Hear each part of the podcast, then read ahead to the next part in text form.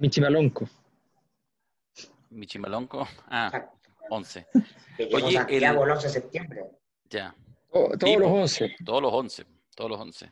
Veremos si, si la energía del estallido es capaz de desplazar septiembre para octubre y el 11 para el 18. ¿Cómo están, gente? 11 de septiembre hoy, 2020. 11 de septiembre. El 11 de septiembre,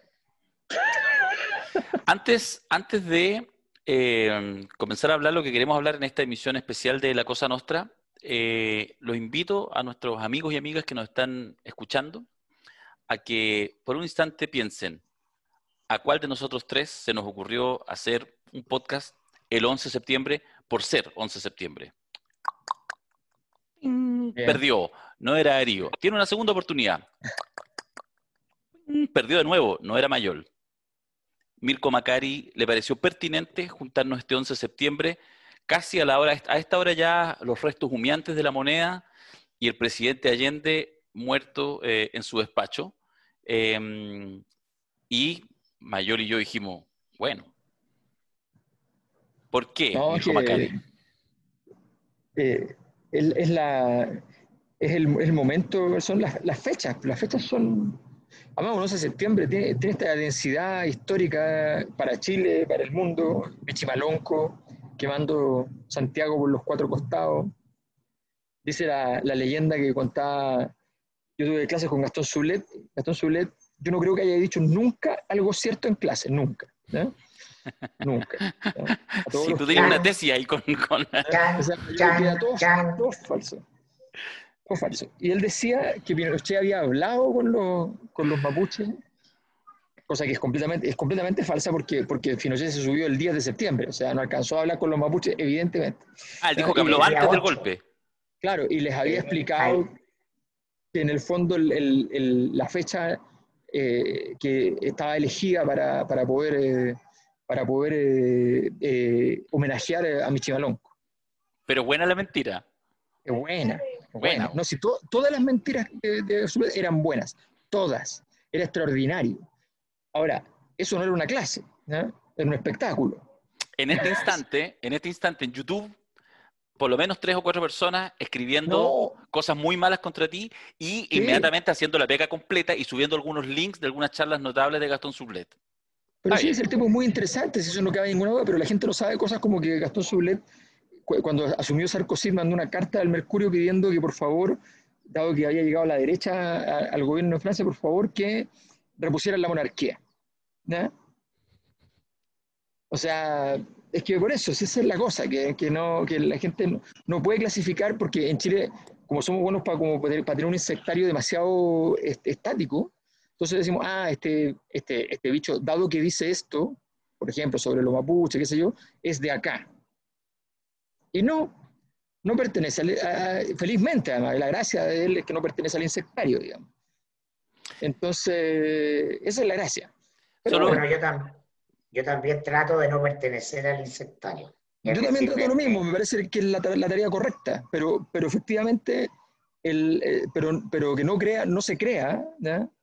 no se crea de, de aquello, y, no, y, y otra cosa es que el tipo sea muy creativo, qué sé yo, pero la, la, la- la sabiduría, digamos, es otra cosa. es otra cosa. Solo, solo para terminar este mini capítulo especial sobre Gastón Sublet, comentar que eh, lo único que voy a decir en defensa del viejo, del cual yo fui solamente alumno oyente, fui, ni siquiera estaba inscrito, pero fui, y con 18, 19 años, caminar por Campus Oriente con Gastón Sublet que nos sacaba de la sala y nos iba a un grupo al final de clase a mostrar Recoveco en el Campo Oriente, a decir dónde se hacía espiritismo, dónde se hacía tal cosa y contar historia, a uno a los 19 años te reventaba la cabeza. Solo quiero decir eso. Darío, Darío Barken. Darío Barken es. Eh, ¿no? Sí, si tú tenías un lado Barken, Sí, sí, tengo un lado, tengo muchos lados, lado. es verdad. tienes el, el borde Barken. Mirko Macari, nos convocaste el 11 de septiembre. Los convoqué a esta conversación porque me parecería, me parece un hito relevante. Siempre es un momento, un día de introspección, es un día diferente, por lo tanto siempre es bueno generar contenidos para ampliar la mirada, porque tenemos un repertorio de medios que eh, van a transmitir el día del golpe, las palabras de Allende, Pinochet, así que ahí está bien, está bien, ritualicemos eso en, en esa, en esa dinámica, en el eje convencional. pero estamos haciendo este 1 de septiembre después del estallido. Creo que es pertinente si nos tomamos en serio, como creo que nos tomamos en serio nuestro trabajo los tres, ¿no? intentar aportar a resignificar a estos momentos, estas fechas, y sobre todo con el paso del tiempo darle una perspectiva. Eh, lo valioso de lo que hacemos, creo yo, es que ayudamos a, eh, a complejizar eh, cuestiones que nos debaten como sociedad, ¿ah? cuestiones que están ahí, atragantadas como nudos emocionales para algunos, como preguntas sin respuestas para otros. Entonces tenemos que ayudar a eso. Yo creo que es pertinente, por lo menos. A mí me convoca en ese sentido. Yo nací, probablemente fui el único que nació acá antes del golpe. ¿no? Eh, yo, nací en el, año 70, en marzo del año 70, eh, con una, con papá comprometido con el proceso, pero una mamá muy allendista. Eh, y entonces, por ¿Qué te pasó, Macari, entonces? ¿Qué te pasó? Y me, me definió, me, me, definió mi interés, me definió mi interés por... Eh, es que no se trata de ser o no ser. ¿ah? Me, creo que lo que principalmente me mueve es, entender. Mm. ¿ah? Pero vengo de un mundo de, significado, de significado donde la política era importante. Bueno, pues, gracias a eso yo creo que fui, me dediqué a la prensa política y, y al, análisis político y por eso me interesa, ¿no? Porque fue un, un tema desde chico en mi casa pero me gustaría que revisáramos algunas cosas como, uno, el, tema de la, del gobierno la Unidad Popular mismo, eh, como un hito histórico, histórico de qué, eh, cómo lo tenemos que comprender hoy día y qué pasa de ahí para adelante. ¿ah? Eh, yo, bueno, mi provocación, uso ya, Darío me, me colonizó con ese tipo de lenguaje, ¿no? Es tratar de que miremos de que el 11 de septiembre parte un proceso, si tú lo quieres, el lenguaje clásico contrarrevolucionario, pero en el rigor parte un ciclo social, político y económico muy exitoso respecto de sus propias premisas, que es la construcción del modelo neoliberal.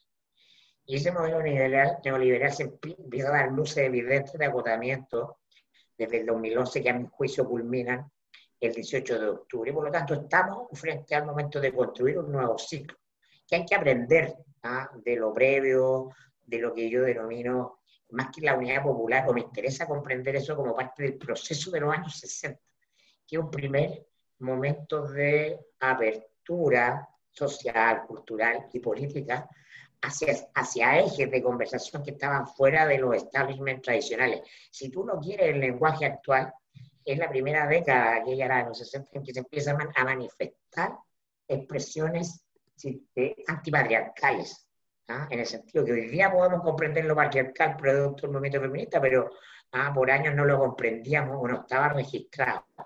Entonces hay algo hay que rescatar porque tenemos que mirar para allá para, saber para dónde vamos, mm. Sí, yo creo que hay una cosa importante de, esa reflexión que, plantea Mirko, es en el fondo eh, comprender eh, Chile venía de una importante intensidad de proyectos políticos en los 60, em, fundamentalmente desde el centro hacia la izquierda. Em, y luego viene, viene el golpe, el, el 11, y viene una dictadura con proyecto, con proyecto, que es muy interesante, una cosa muy inusual en América Latina era al revés que las otras dictaduras. Las otras dictaduras tenían como objetivo una cantidad de tiempo, una, fecha, ¿ya? pero no las metas. Aquí, como dijo Pinochet, tenemos metas pero no plazos. tiene que durar lo que tenga que durar para que se cumplan los objetivos. Y si bien es cierto que después habían algunos que querían que durara más tiempo de lo que se necesitaba para que se cumplieran los objetivos que tenían, la verdad es que empezó la presión rápidamente para respetar ese criterio y, cerrar el, ya se había hecho la obra básica y, se, y, venía la oportunidad de cerrar esa obra. Vino el proceso de negociación, ese proceso de negociación, hay que decirlo con todas sus letras, un proceso de negociación que redunda en incluso reuniones de, de personeros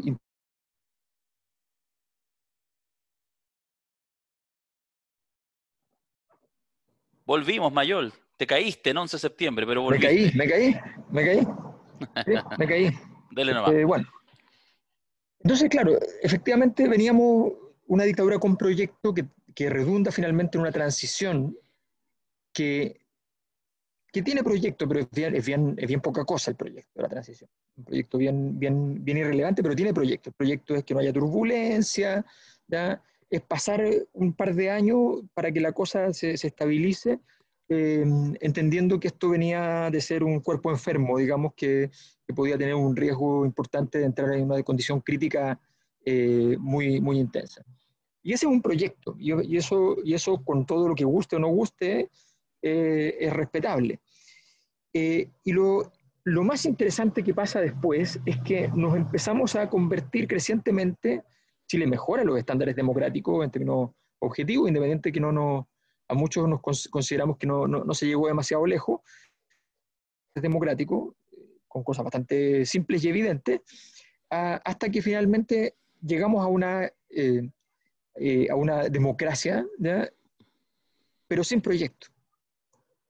Entonces es interesante que, que, en el momento que arriba la democracia en Chile, eh, se produce esta situación donde estamos parados en una, en una condición sin, sin proyecto, donde hay un grupo que quiere salvar lo que queda del proyecto nacido en dictadura, y hay otro grupo que quiere cambiarlo pero no sabe a qué. O sea, le puede poner un nombre, pero es el mismo nombre que le puede poner Levin. Entonces, a mi juicio, lo interesante de este, de este proceso eh, radica en, en, el, en, ese carácter refundacional tan intenso que, insta, que, logra instalar el 11, no solo por lo que ocurre el 11, sino por lo que ocurre eh, el 11 de marzo del 74 con la declaración de cuál es el proyecto de la dictadura, con lo que ocurre después con las leyes orgánicas constitucionales, con lo que ocurre después con la constitución, con lo que va ocurriendo en los distintos ámbitos hasta terminar incluso el día antes del cierre con la ley orgánica constitucional de educación. O sea, todo ese juego ya ter termina por decirnos, ¿saben qué? Esta pega es grande, grande, grande y solo se puede hacer en dictadura. Que les vaya bien. Oye, hay una cosa súper interesante porque el, yo voy a hacer un comentario, pero Mira qué interesante esta cosa de la sentencia historiográfica. Estamos parados hoy eh, haciendo este programa un día 11 de septiembre para hablar del 11 de septiembre del 73. Y lo que ha hecho recién Alberto, ha hecho la caracterización de lo que comienza el 11 de septiembre. Es decir, te enfoca en la dictadura mm. y, por supuesto, en la capacidad del modelo de, eh, de, de, recién 50 años después, 45 años después, entrar en, entrar en crisis antes, pero eh, producirse en intensidad. Y mi comentario en realidad es, eh, quizás por la propia lógica militante, es hacia atrás. Pues. Es justamente mirar, yo el 11 de septiembre me convoca a hablar de Allende, de la Unidad Popular, y saltarme la dictadura. Igual no deja de ser interesante y de hecho pasa, vengo, con, vengo bien estimulado porque hace un par de horas atrás, en la mañana de hoy, eh, me invitaron a hacer una charla a mi ex colegio, eh, del Rogerio también, y entonces armamos una charla que la titulé De Allende, eh, de Allende al estallido, ¿ya? Porque, y, la, partí con esta fotografía que ustedes conocen, que la hemos utilizado mucho en nuestro seminario, ¿cierto? Y que es una de las cosas que a mí me, me provoca mucho, que es esta fotografía, o esta, este rayado, digo, este stencil, eh, post-estallido, que salió en muchas partes, y que a mí me, me juego un poco a eso, me cuesta conceptualizar, es decir, ¿Por qué se parecen en 1973 y 2019? Yo creo que la, convocatoria que nos hace hoy Mirko eh, hace sentido justamente en eso, es decir, en la capacidad que tienen estas dos fechas de mostrar dos momentos de mucha disrupción, de mucha intensidad.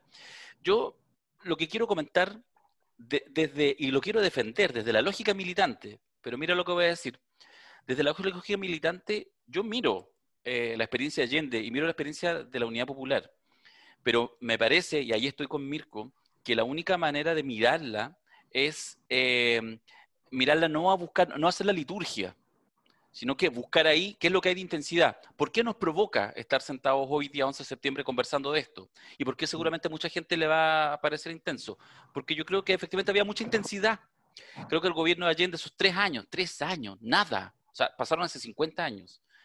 Pasó hace mucho tiempo. Está a puertas probablemente cuando se cumplan los 50 años del, del, golpe, quizás ya va a ser el momento en que se va a terminar de cerrar la etapa para pasar ya a ser un capítulo de la historia de Chile.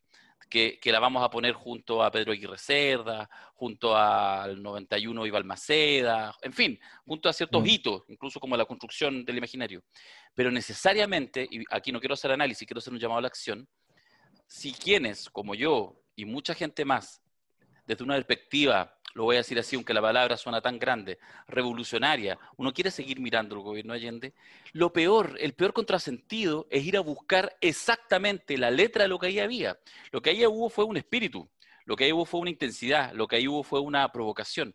Pero esa provocación llega a ser un contrasentido que gran parte de la izquierda, y ahí hay que comerse el, el, sapo cuando, el mojón, cuando Macari, ¿cachai? Trata el rojerío. Yo por eso se lo acepto perfectamente, porque es verdad que gran parte de los quienes hoy se sienten en posiciones de izquierda transformadora, etcétera, eh, eh, reniegan del propio concepto de lo revolucionario, que es la evolución permanente.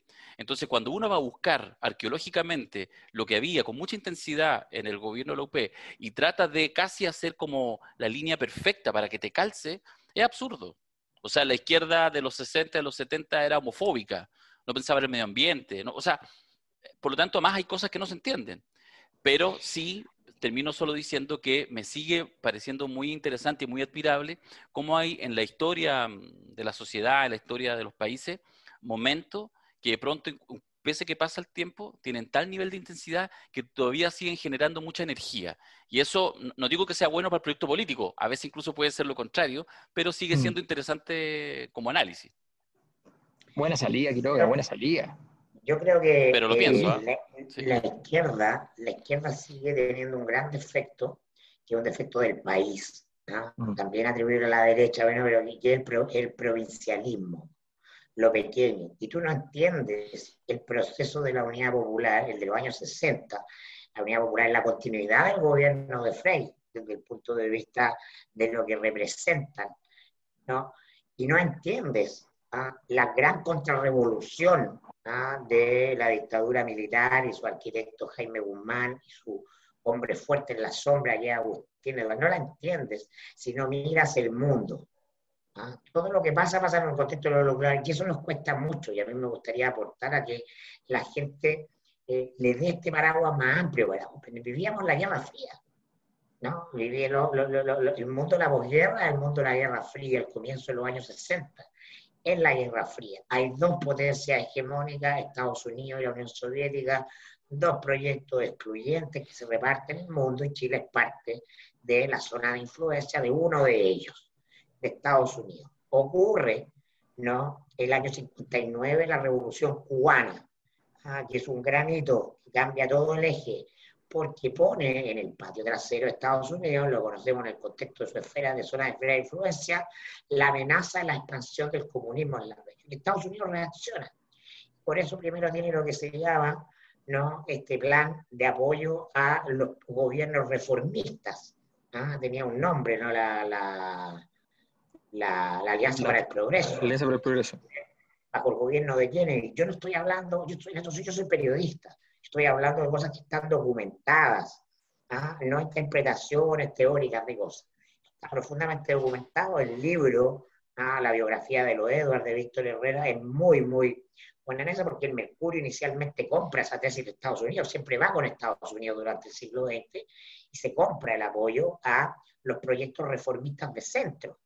¿No? Es como cuando la, gente de izquierda acusa al Partido Demócrata Cristiano de no ser de izquierda. Obvio, si la democracia cristiana es un partido de centro y es otra cosa, viene del mundo conservador y en ese mundo lo que, lo que, lo que pretende hacer es ser de de contención a través de proyectos de reforma a la base del el marxismo en el mundo, que tiene un proyecto que se llama los socialismos reales y que funcionan en la Unión Soviética y en la cortina de hierro. Eso es.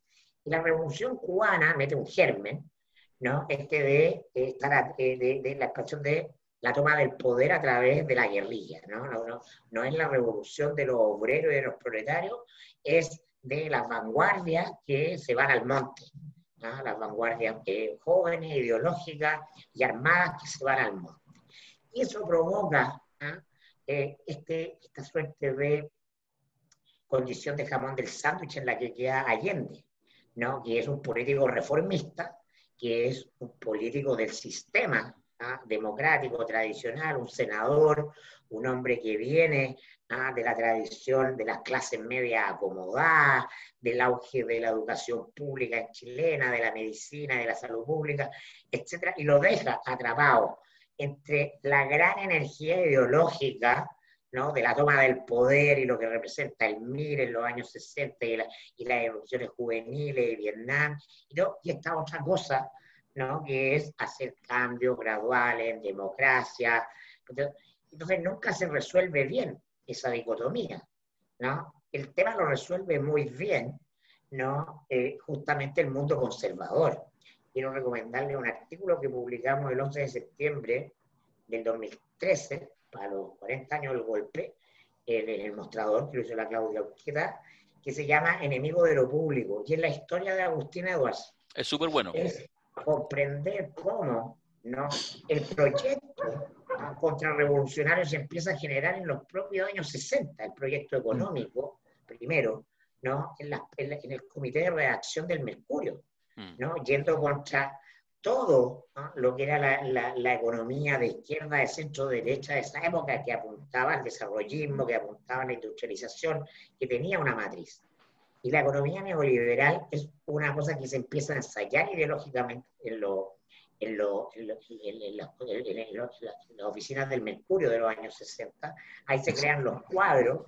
Después eso se transforma en el proyecto político ideológico de la dictadura a través de unas implicaciones ahí de personajes exquisitas, ¿no? Fascinante, una red de poder, ¿no? Y una vez que se ensaya en Chile, se, se exporta al mundo. ¿ah? Después viene, después de Chile, ¿ah? y los Chicago Boys del 76, viene Reagan y viene la Thatcher, y de los 90 en adelante ese proyecto se hace hegemónico a nivel global frente a la caída de los socialismos reales. Entonces, perdemos la perspectiva cuando hablamos que Pinochet traicionó a Allende, todas esas cosas que nos convocan. Ahora, este proyecto conservador y reaccionario, por cierto, y la violencia que se ejerce en ese tiempo, lo que llaman la represión, tiene un sentido.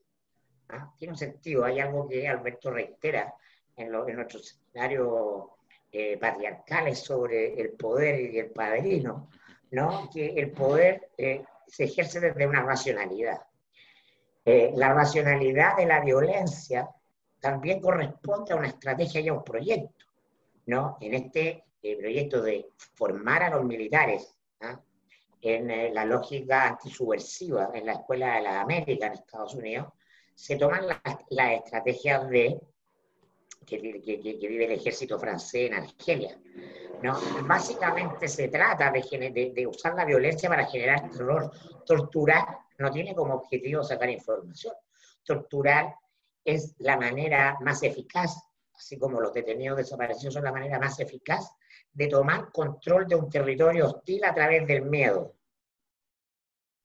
Entonces, pocas veces se hace énfasis en la racionalidad de ese proceso, una racionalidad perversa, por cierto, ¿no? pero, pero que tiene un sentido político.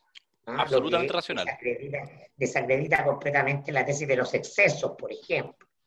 Bueno, de hecho en eso, eh, en el, en el, solo en el tema de los excesos, que era un poco lo que planteaba Alberto, eh, el, yo se lo escuché con mucha nitidez, no, no, no, no es que lo haya inventado, digamos, pero hace ya hartos años Tomás Muliana hablaba de esta idea de la, que, es un concepto que, es terrible, digamos, y, obviamente solo tiene sentido en, boca de un académico comprometido, em, que es la economía de los cuerpos. O sea, es decir, en, el caso chileno, más allá, digamos, del discurso tradicional, que es obvio en el ámbito político que uno lo hace también, etcétera, efectivamente hablar tanto de los excesos, tanta muerte, que sea una dictadura sanguinaria, etcétera, eh, sí, pero un momento, y esta es la parte compleja, porque cuando uno analiza, por ejemplo, los 3.000 muertos y desaparecidos, número aproximado, en Chile, para sostener 16 años y medio de dictadura y un legado que nos rige, digamos, hasta hoy, versus los 30.000 muertos en 6, 7 años de dictadura eh, argentina, entre el 76 y el 83. O sea, es una brutalidad. Entonces, claro, y, si uno pues, repasa por el continente, los muertos en Colombia, los muertos en Perú, desaparecidos, en, toda América Latina. En Chile, efectivamente, las muertes, más allá de algunos excesos, fueron, mira la, brutalidad que uno va a decir, fueron absolutamente bien justificadas. Es decir, hubo un aniquilamiento eh, sistemático, sostenido, racional. Eh, el 74 desaparece, qué sé yo, una dirección eh, socialista, el 75 el MIR, el 76 dos direcciones completas del Partido Comunista. O sea, todo, todo, todo bien pensado, más allá obviamente de la brutalidad ambiente.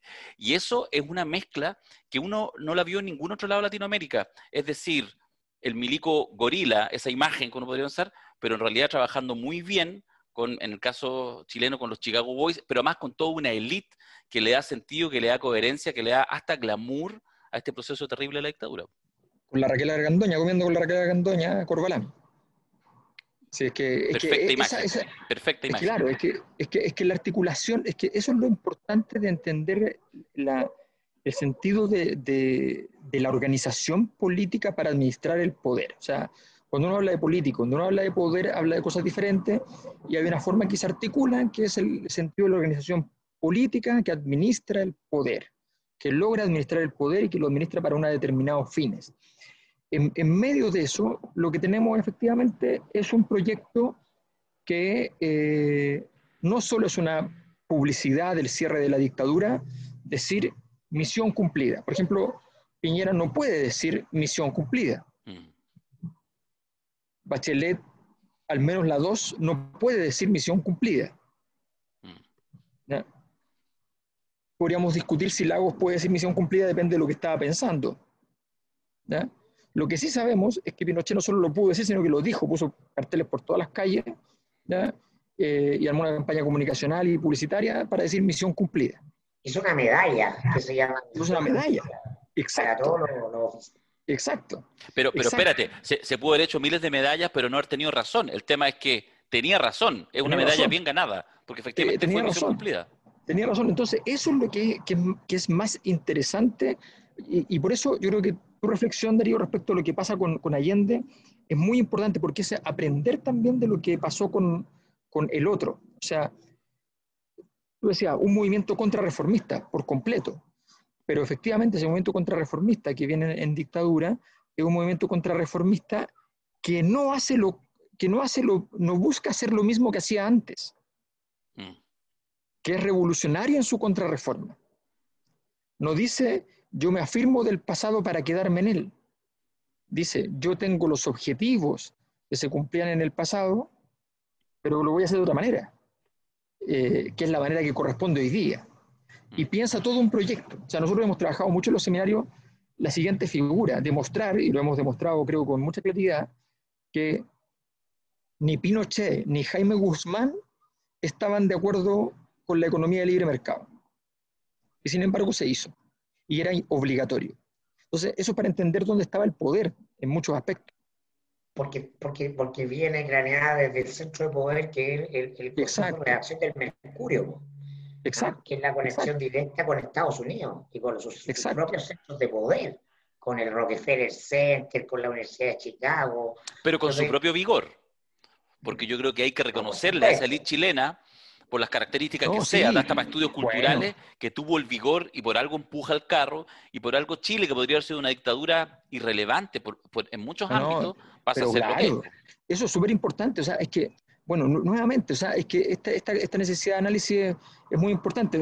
Cuando uno mira eh, la cantidad de veces que le dieron la oportunidad a la, a la, a la derecha venezolana de hacerle un golpe a Maduro, y ellos se quedan literal, literalmente en una plaza mirando al cielo, de hecho, de eso se rió Putin y le escribió diciendo, refiriéndose a eso, mirando al cielo y esperando que los invadieran, o sea, con un nivel de dignidad tendiente a cero, sin fracturar su propio ejército, decir como, oye, no, pero es que nosotros no podemos hacer, tienen que invadirnos porque si no, no funciona. Mm. Bueno, esa, es, eso, ese vigor que dices tú es muy importante, porque ahí, porque ahí se ve que es un proyecto político, más allá del proyecto intelectual hay un proyecto político.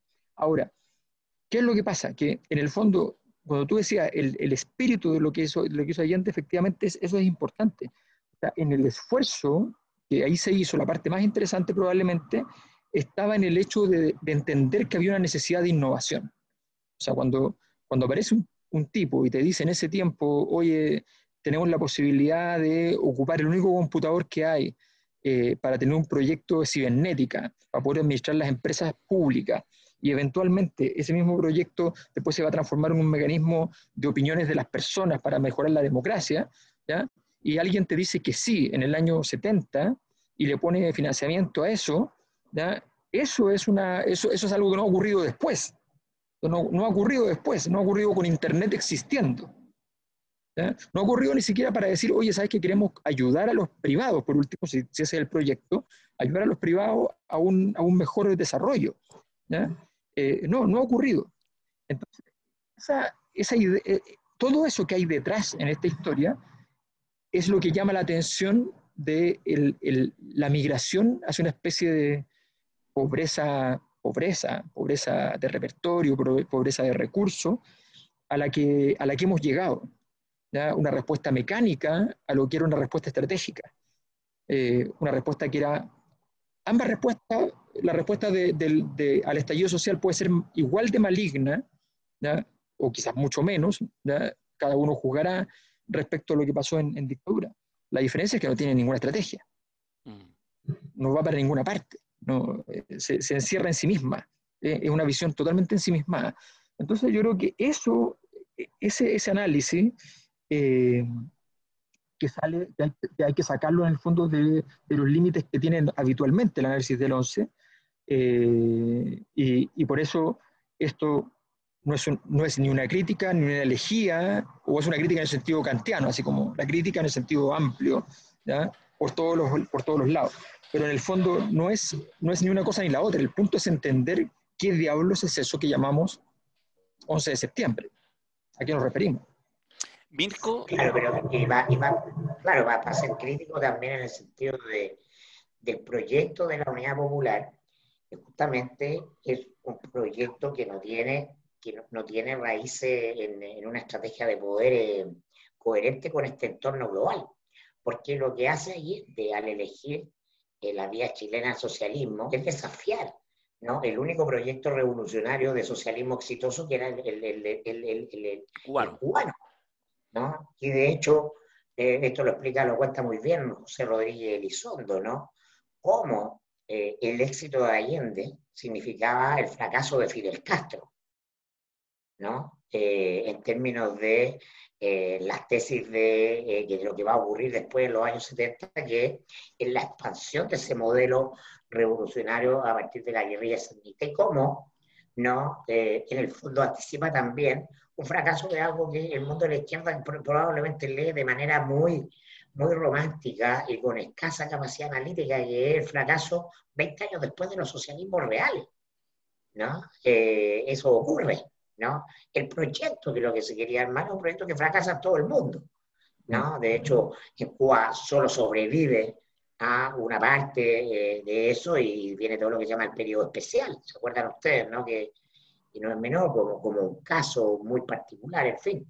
Entonces, mm. omitimos estos contextos. El fracaso de Allende, el proyecto de Allende, perdón, estaba en ese contexto, en estas condiciones de poder, con un proyecto contrarrevolucionario germinado ya mucho antes, empezado a desarrollarse mucho antes. Lean el libro, excelente libro de Mónica González, La Conjura, ¿no? Eh, el asesinato de Schneider, para que Allende no asuma ya, tenía su germen, ¿no? La idea de eh, lo contrarrevolucionario. Entonces, de alguna manera, todo lo que ocurre ahí está lleno de un romanticismo que termina con qué?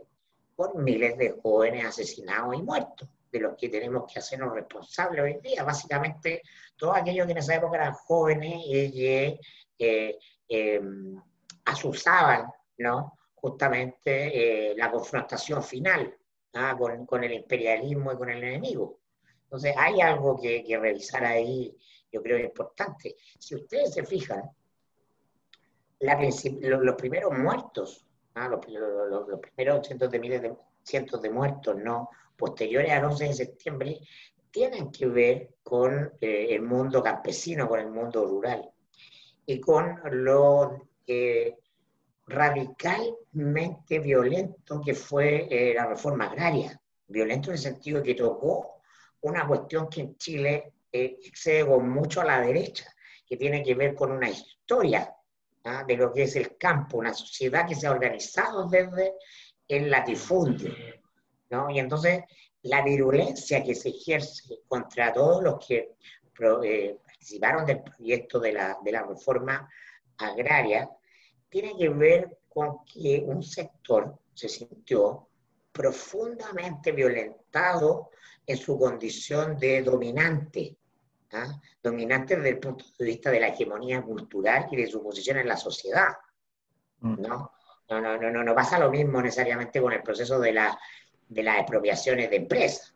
Hay represión y todo, pero ¿dónde está lo duro, lo sangriento, lo, Y bueno, es por un proceso más conducido, ¿no? Esa represión ver con que quedaron en la profunda indefensión toda esa gente que fue, por ejemplo, el caso más dramático, el de los campesinos de Paine, ¿no? Del callejón de la viuda, todo lo que es eh, la, la, zona rural acá del Valle Central, porque se estaba con pocas herramientas de poder alterando de manera radical una forma de organizar justamente el poder y la cultura, ¿no? En la que se basa Chile, el Chile es latifundio de los 500 años. ¿Qué es lo que hace tambalear el latifundio y el dominio y la hegemonía de la élite? El propio proyecto neoliberal. Y esto viene a ser paradójico, Alberto lo ha desarrollado mm. también eh, en, los distintos seminarios que hemos hecho, ¿no? Eh, el, neoliberalismo ¿ah? su desarrollo perturban ¿ah? y alteran ese orden natural, piramidal, jerárquico que tienen las cosas y parte de lo que estamos viviendo hoy día de ciudadanos empoderados, desestructurados, tiene que ver con la ausencia de estos lazos ¿ah? de sentido mm. que se da en torno a la propiedad de la tierra. El malestar de las élites. esas cosas están insuficientemente ah, eh, analizadas, yo creo, en, términos de... Porque hoy día es muy relevante, porque estamos llegando al fin de este ciclo. Está muriendo, ya el modelo neoliberal murió.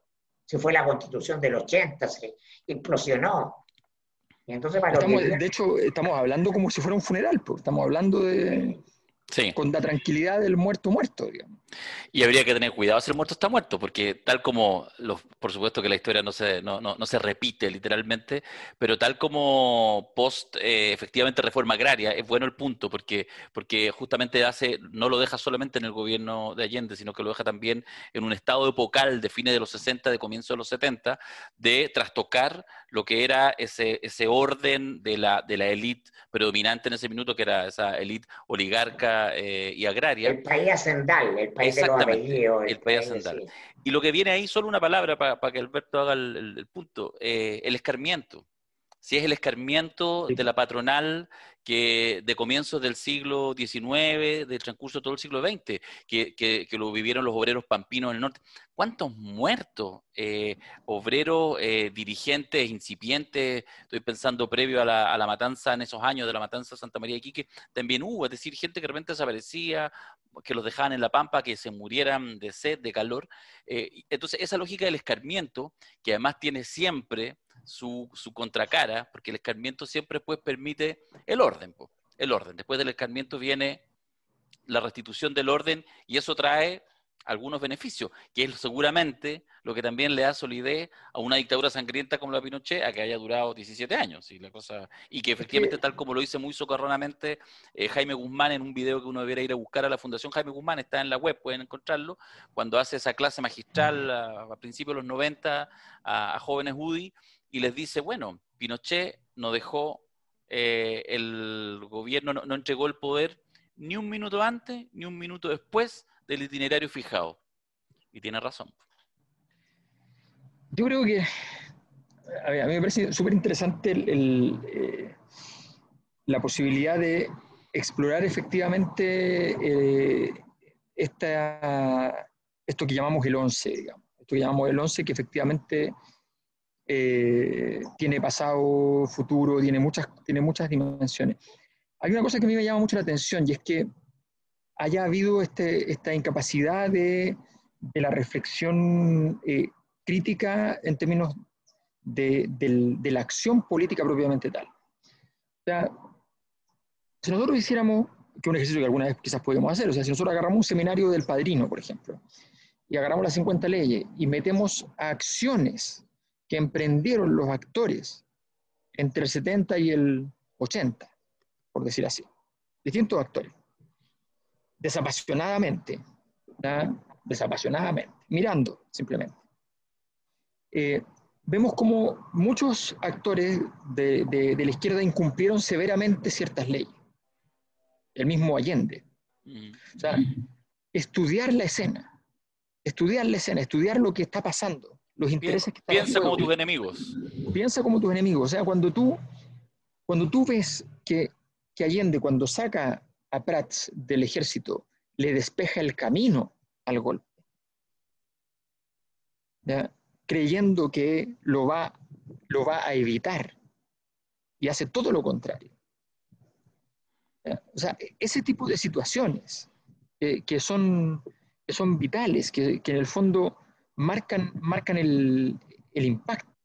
Eh, cuando, tú, eh, cuando tú permites que permee una cosa que es muy importante en este tipo de crisis, cuando alguien logra instalar el doble pensar, o sea, decir una cosa y la contraria al mismo tiempo, eh, normalmente vas, estás perdido. O sea, cuando tú permites que la derecha diga, tiene que irse Allende porque es la intervención extranjera en Chile, y que al mismo tiempo te están diciendo, te lo están diciendo, esto está con el apoyo de Estados Unidos. Y tú permitas que esos dos discursos y no, y no, y no, te, y no abraces en ese momento, por ejemplo, el nacionalismo, cualquier cosa, para poder salir de ahí. En fin, o sea, todo eso, todo eso está lleno de situaciones en las cuales uno va, va, va viendo, bueno, la DC, pero es que la DC, por favor, la DC, o sea, la lección, la lección del padrino es fantástica. O sea, la DC, mi, mi, mamá trabajaba en el Canal 13, que era un producto DC. Era no confíe en intermediarios. Era la, era la secretaria de un alto ejecutivo. Demócrata cristiano. Viene el golpe, 15 días después la cita, le dice, ya, ahora podemos volver, qué sé yo. Entonces llega y le dice, eh, le pregunta, oye, dice, ¿cómo está? Qué sé yo, la situación. Que, le preguntó qué pensaba mi abuelo, le pregunta, porque mi abuelo había vivido eh, en España algo parecido. Entonces le dice, bueno, mi papá le dijo a mi mamá, seguramente lo que, lo que él piensa es que, es que la probabilidad de que esto dure poco es muy baja, naturalmente. Entonces, eh, le, dice, le dice, no, no, si eso está arreglado. entonces mi mamá le dice, ¿por qué habrían de entregar el poder? No, no, no, si nosotros, o sea, le empezó a hablar del ministerio que iba a ocupar. De eso estamos hablando. Mm. ¿Ya? Esta historia termina con Frei Montalva asesinado. Entonces, entonces, efectivamente uno ve la confusión ahí de, de, de, los actores, la incapacidad de entender la magnitud de lo que está pasando, la incapacidad de entender efectivamente había atrás no solo un militar llamado Pinochet, que de hecho no era, no era lo importante, o sea, Pinochet es el, eh, es el significante que adopta todos esos significados, no es, no es más, no es menos. Lo hemos, lo hemos conversado informalmente y para ir ya cerrando pronto este, este podcast, eh, pero a Mirko se lo escuché el otro día, esta idea de, de, si septiembre nos empieza a traspasar octubre. Lo que quiero decir es si septiembre, que ha sido el mes que estos últimos 45 años ha determinado el momento del clivaje, el momento de, la, de, de visibilizar la, la herida, que ni siquiera el 5 de octubre como, como momento lo, lo, eclipsó, solamente se sumó a septiembre. irrelevante. Correcto, es, es septiembre es septiembre, porque además en esta lógica, digamos, loca del 11 de septiembre y siempre la semana siguiente a las fiestas patrias, digamos, en esta dualidad. por eso, incluso, por eso se eligió. Justamente, con, con, pequeños ritos medio esquizofrénicos, medio psicóticos, como que la gente izquierda ponemos la bandera a partir del día 12, en fin, para que nadie vaya, bueno, en fin, todas esas cosas. Pero ahora... ayer a la, la, Claudia, como nació en Venezuela, no sabe esas cosas, entonces le mostraba que aquí tenemos un vecino que puso la bandera antes, entonces le decía... Eso, ¡Rechazo! Es una señal. Hoy día voy a ir a sacarle foto a todos los rechazos. Y después les voy a ir a poner bomba. No, es mentira, edita, edita. Oye, em, no, yo soy como Pato Navia. Siéntete orgulloso de votar por el rechazo. Ya, ya. ¿Por qué mencioné Patonave? Empiezo a pensar tantas cosas, imágenes, me parece. Arruinando, arruinando todo. Arruinando todo, digamos, tan bien. Entonces, eh, la pregunta es, no lo sabemos, ni, tampoco lo vamos a ver este año porque la pandemia nos mueve un poco el eje, si efectivamente el estallido de octubre y lo que puede ir pasando como con, conmemoraciones, como significados, como capacidad de articular, de dividir agua, etcétera, tendrá la capacidad de ir reemplazando ya cuando empezamos a acercarnos a medio siglo de, septiembre como, como imaginario. Si será octubre, entonces tendrá los elementos para reemplazar un poco y para que empecemos a hablar más de octubre y octubre sea el más intenso en los próximos años. No sé cómo lo ven. Bueno, yo, me atrevo. Sí, dale, Yo siento que eh, justamente lo que, eh, lo que me convoca a, a resignificar el 11 tiene que ver con que justamente estamos asistiendo, así como el 11 es el momento en que comienza el ciclo que hemos vivido todos estos largos 40 años, si queremos situarlo desde la constitución del 80 exactamente, ¿no? Eh, el modelo económico y político, ¿no? Eh, empieza a eclipsar evidentemente, está colapsado, todo lo que estamos viendo como noticia cotidiana nos reconecta con ese gran significante del colapso de una manera en que hemos vivido todos, el conjunto del sistema político. ¿Ah? Y entonces siempre me gusta hacer ese énfasis. Está fracasando, no está debilitado el gobierno de la derecha, está debilitado el sistema político en su conjunto y por eso al frente solo ves más ruinas. ¿ah? y por eso que la agenda no está en un líder de la izquierda ni en eso. Entonces, estamos en un momento que es refundacional de Chile como fue el momento que empezó el 11 de septiembre. El 11 de septiembre no termina la UB, comienza un proceso refundacional de Chile. Y, ese, y, los ejes de esa refundación en el mundo están agotados. El modelo neoliberal empieza a morir eh, el año 2008 con la crisis subprime ¿ah? en Estados Unidos, en Europa.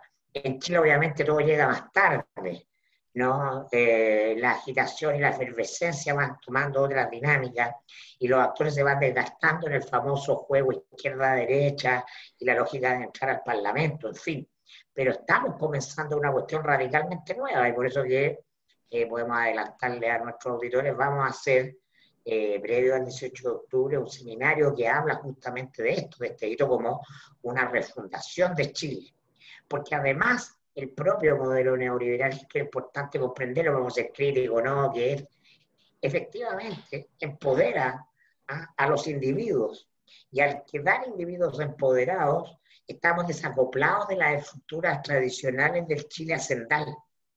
¿ah? Por eso cortamos con la iglesia como figura de autoridad, con la jerarquía, claro, cortamos por los casos de abuso, pero epocalmente desconectamos con eso, con, con las Fuerzas Armadas como garantes del orden y toda esa discursividad que se mantiene durante buena parte de los gobiernos eh, que son continuidad de la dictadura.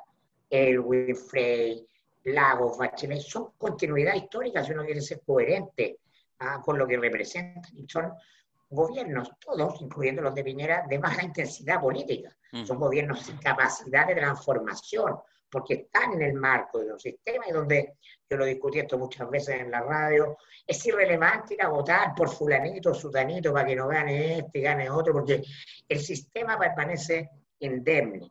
Bueno, ya sistema que permanece indemne es eh, en el fondo remecido por una serie de cuestiones que Alberto podrá explicar latamente, pero tiene ese hito ¿no? remecedor final que es el estallido. ¿ah? Que es el estallido, que no es un movimiento, que no tiene conducción política, no tiene lógica ideológica, y que es la rabia expresada para decir hasta acá no más. Así que, bueno, creo que estamos en un momento fascinante como nunca es un once eh, profundamente optimista. Sí, yo tengo la impresión de que o sea, yo, yo soy, quienes, han estado en los seminarios lo, lo, saben, eh, y bueno, y Darío y, Mirko lo saben perfectamente. Yo en general soy bien escéptico de, de los cambios, por eso cuando a mí, eh, cuando, cuando dije que iba, iba a ocurrir un derrumbe del modelo y salieron muchos a decir que pecaba de voluntarismo y optimismo y toda clase de cosas, eso era bien absurdo porque en realidad son pecados que no tengo me podía equivocar, que es otro, que es otro pecado, peor a mi juicio, porque, porque me digo a la academia. Entonces, pero no, no tenía esos otros pecados porque no, no soy de los que creen normalmente que van a pasar las cosas que quiero que pasen. Mm. Más bien pienso lo contrario. Entonces, en ese contexto, debo decir que sí hay un par de rasgos desde, desde la sensibilidad que da los repertorios académicos de la sociología, la antropología y un poquitito incluso los de la semiología, que me hacen pensar de que, de que el desdibujamiento que estamos viviendo no solo reviene la transición, o sea, el 90 por decir una fecha, no solo reviene el 80 por decir otra la constitución, no solo reviene el 73 por decir otra fecha, sino que tiene más alcance. Lo que está pasando tiene más alcance. Quizás tenga que ver con el hecho de un poco lo que, lo que decían ustedes antes, que, que este planteamiento respecto a la, incidencia del mercado, que es fácil confundirse. Carlos Peña dice en un libro muy equivocadamente, pero muy equivocadamente porque no tiene la fineza para detectar el fenómeno, pero, pero, pero, al, punto, pero igual tiene un punto ahí. Dice, eh, el, mercado es un gran productor de libertad. No es lo que vivimos, es absurdo lo que está diciendo. Pero a lo que se refiere Carlos Peña es a otra cosa, que no, no es capaz de, de, diseccionarla sociológicamente porque es lo que se dedica a él, que es el hecho de, es un gran productor de condiciones de autonomía que pueden incluso ser desestructuradas, que pueden ser y que, y que cuya presión, de hecho, es que sean desestructuradas, que no tengan orgánica, que sean, que sean, que, entonces cuando o cuando, cuando Tironi dice es el malestar, lo, único que malestar de ahí es el malestar de las élites. Mm. Eso es, también es estúpido, pero tiene razón en un punto. Las élites no tienen la capacidad de vertebración del proceso.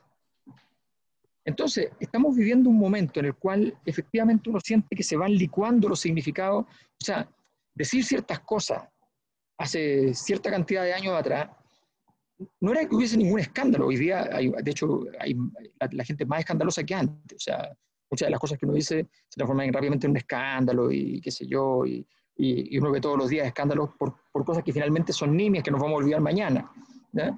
Pero, pero más allá de lo escandaloso o no escandaloso, habían cosas que sencillamente uno no se atrevía a decir. O sea, la ibas a decir y la pulsión interna te decía, pero por ningún motivo lo digas esa pulsión se acaba, se reviene, se reviene como una pila. Eh, entonces, ese, es el, ese es el fenómeno que estamos viviendo. Entonces, yo creo que efectivamente las fechas siento que se están desdibujando. Que hoy día podemos hablar del 11 de septiembre del 73 saliéndonos por completo de todos los bordes tradicionales, como lo hicimos, eh, y me siento muy orgulloso de eso, eh, pero no es mérito nuestro, porque el 11 ya no es el 11 y porque probablemente el 18 nos huela menos a 18 que nunca, y que de alguna manera el 18 que reemplaza el 18 es el 18 de octubre, y que de alguna manera entonces todas las fechas, todas las fechas que eran tan importantes, el 18 de septiembre se eligió, no se, no, no, no se, no se eh, no fue un hecho que aconteció, se definió por la élite cuál iba a ser la fecha de la independencia de Chile para celebrar. Y el 18 no es la independencia de Chile. No, no, no lo es no lo es, pero eligieron la única que no tuviera O'Higgins. Entonces, eligieron, no, eligieron el abrazo de Maipú, no eligieron la firma de la independencia. Prefirieron al viejito Mateo Toro. Exacto, más fome, le dijeron lo más fome porque era parte de la idea. Era guacho, además. Claro, pero además era, era la maravilla de la idea de que fuera fome. Esta cosa de la hacienda, que, que, fuera, que fuera nada. Que fuera que, nos, que viráramos rápidamente a la fonda.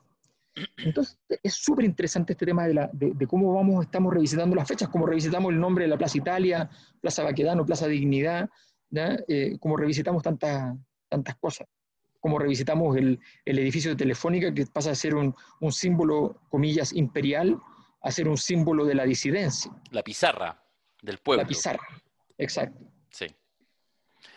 Jóvenes, eh, ha sido un placer esta conversación, que sea un buen once, y ya les estaremos contando en la próxima emisión del, podcast de los seminarios que tenemos. Hay, hay tres en agenda, tres en carpeta, ya algo comentó Virco de uno, pero eso lo conversamos el lunes, así que que tengan buenos días. Este, este, este te digo, el tiro que va a ser el récord de visita, lo va a hacer. No, pero entonces digamos algo más polémico. Te lo digo ya, no, porque ya, no, ya vi 60 cosas polémicas que van a salir por distintos lados. Va a ser un récord. Vas a ver, vas a ver. Y yo que estaba Yo tan quiero, quiero, quiero, quiero decir algo. ¿ah? Escuchó la palabra Eh, polémica, Mirko, y ya. Espérate, perdón, Sí. me llamaron, me llamaron. No, porque uno aprende con, con- poniéndose viejo que al final todo lo que ha pasado en tu vida tiene algo de sentido. Entonces, eh, yo creo que todo lo que está pasando pues, le da un, un grado mayor sentido al espíritu de, los proyectos reformistas de los años 60 y 70, al proyecto de Frei Montalva y al proyecto de Allende, que es la redimensión de lo colectivo. Pero vamos a descubrir muy posiblemente que no, no podíamos llegar a redimensionar y valorar lo colectivo sin pasar por la experiencia del hiperindividualismo neoliberal. ¿ah? Muy probablemente, porque sin ese hiperindividualismo neoliberal tampoco hubiéramos salido de la cultura jerárquica y piramidal de la hacienda. Y eso entronca con el 1810. ¿no? Cuando hablamos de, de- de- de- un hito refundacional, estamos en un momento refundacional de Chile, no lo decimos en el sentido ah, anarco de eh, borren con todo el pasado, todo de nuevo, no. En el sentido del que lo dice efecto, de resignificar cuestiones que por mucho tiempo, en una memoria larga, de dos siglos, venían construyendo nuestra historia para todos, izquierda, centro, derecha. Eso es lo que está llegando a su fin, porque efectivamente el proyecto de la Unidad Popular, en el marco ah, del paradigma Guerra Fría, ah, del mundo, de la expansión de la ciencia, del paradigma newtoniano, y hoy día estamos en los agujeros negros. Ah, y estamos eh, frente a otro universo de posibilidades. Entonces, fascinante. Buenísimo. Jóvenes, ahora sí, ha llegado el momento de... mm, eh, no, iba a terminar con una cita de Allende, pero imagínate, al tiro perdemos todos los auditores de derecha que también les gusta, así que no, eso lo dejo para el otro negocio. Ya, estáis muteado, Alberto, si me estáis haciendo bullying, estáis muteado. No, te estoy diciendo que dale, dale, da la cita. No, no, no. Lo que pasa es que hoy, hoy partimos la, la clase en la mañana con una cita que es como comienza Allende el, el discurso en la Universidad de Guadalajara, porque lo lógico, le decía yo a, lo- a los jóvenes hoy, era partir con el, con el discurso de la moneda, el 11 de septiembre. Pero en realidad muchas veces pasa con los grandes hombres, grandes mujeres de la historia, que tú te quedáis con esos momentos que son así, el paroxismo, el momento de la catarsis. Pero en realidad a veces es más interesante ir a buscar otros momentos, cuando estáis todavía proyectando, no cuando estáis con la conciencia al fin. Y en eso el parte la, la, mm, el discurso de la Universidad de Guadalajara Allende diciendo, hay jóvenes viejos y hay viejos jóvenes, y entre los últimos me ubico yo. Entonces eso a mí me encanta, porque efectivamente yo creo que uno se sigue en esas propias palabras, esta lógica de, compañero, yo creo que nos diría, compañero, déjese huevear, vaya, invente de nuevo, ya, si yo, si lo mío ya pasó, y listo, caímos en combate, ¿qué es lo que proyecta para adelante? Yo creo que ahí hay un, hay un ánimo que ahí me gusta, esta idea no generacional por el carnet, sino como el ánimo de transformar y de alguna manera ser un poquito iconoclasta, que yo creo que es relevante, ¿Quién es más viejo? ¿Felipe de Río o Diego Chalper? por ejemplo. Pero, no, pero, pero también seamos, no seamos así con los viejos, que también, todas esas cosas con la edad es complicado. Sí. No, pero en fin, pero la, la- la provocación de la juventud es Está interesante. bueno, está bueno. Ya chiquillos, hasta la próxima. Nos Adiós. vemos. Chao Pirco, Nos buena invitación. ¿eh? Qué bueno. Chao, chao.